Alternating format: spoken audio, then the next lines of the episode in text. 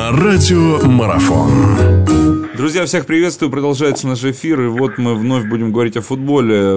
Российская, российская футбольная премьер-лига, очередной тур уже, в принципе, наверное, все готовы. У нас в гостях Анатолий Федорович Бышевец, который, я думаю, не нуждается в отдельном представлении. Анатолий Федорович, здравствуйте, рад вас приветствовать. Добрый день. Анатолий Федорович, давайте начнем вот с чего. Просто интересно ваше мнение. То, что сейчас происходит, вот эти первые туры, сыгранные после возобновления чемпионата, какое впечатление оставляет игра команд, то, что у нас здесь уже тренерские отставки посыпались, насколько это все ожидаемо, и какие у вас общие впечатления, поделитесь.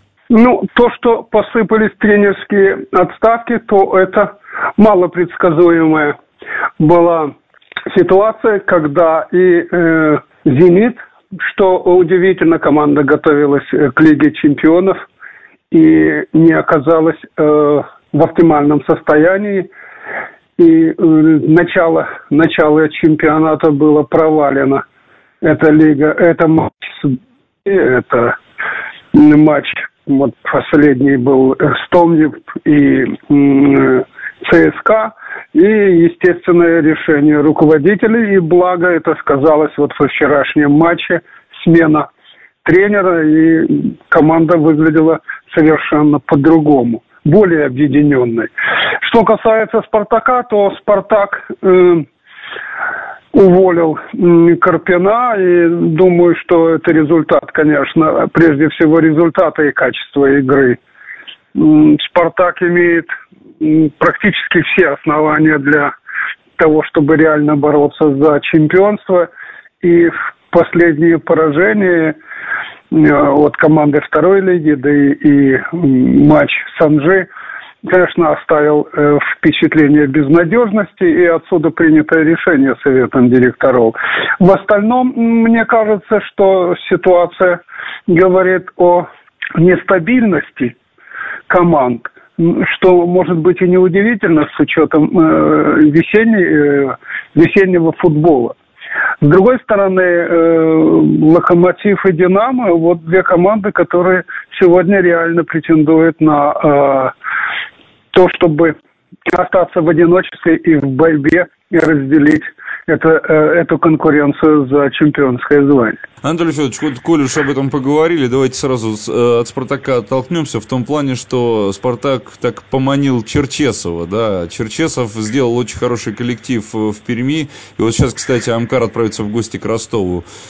Как вы думаете, что можно от этого матча ожидать, и вообще, что можно ли ожидать, что Черчесов в «Спартак» вернется, вот что самое главное?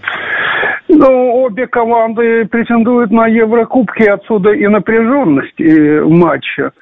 Э, я вспоминаю прошлогодний матч, который тоже был очень упорным. И не исключаю, не исключаю того, что именно вот эта мотивация э, побороться за Еврокубки и будет в основе, в основе этого матча. Э, что касается Амкара, то Амкар действительно сегодня команда, которая, играя и на выезде, и играя в, в Перми, э, сохраняет, сохраняет достаточную организацию с тем, чтобы иметь контр-игру контр-игру, вот мы это, в этом убедились в матче с Локомотивом, с, луч, с одной из лучших команд. И думаю, что ситуация такова, что э, Ростову, Ростову придется приложить максимум усилий с тем, чтобы добиться положительного результата. Э, что по поводу Черчесова думаете?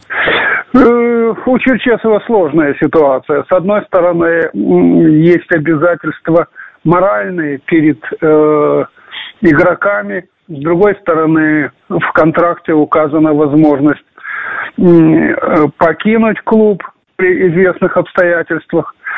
В-третьих, эта ситуация связана с э, клубом, для него очень близким, это московский «Спартак».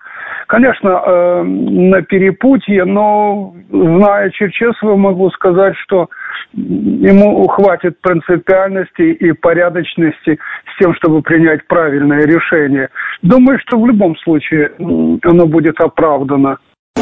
Продолжение беседы через мгновение. Оставайтесь на радиомарафон.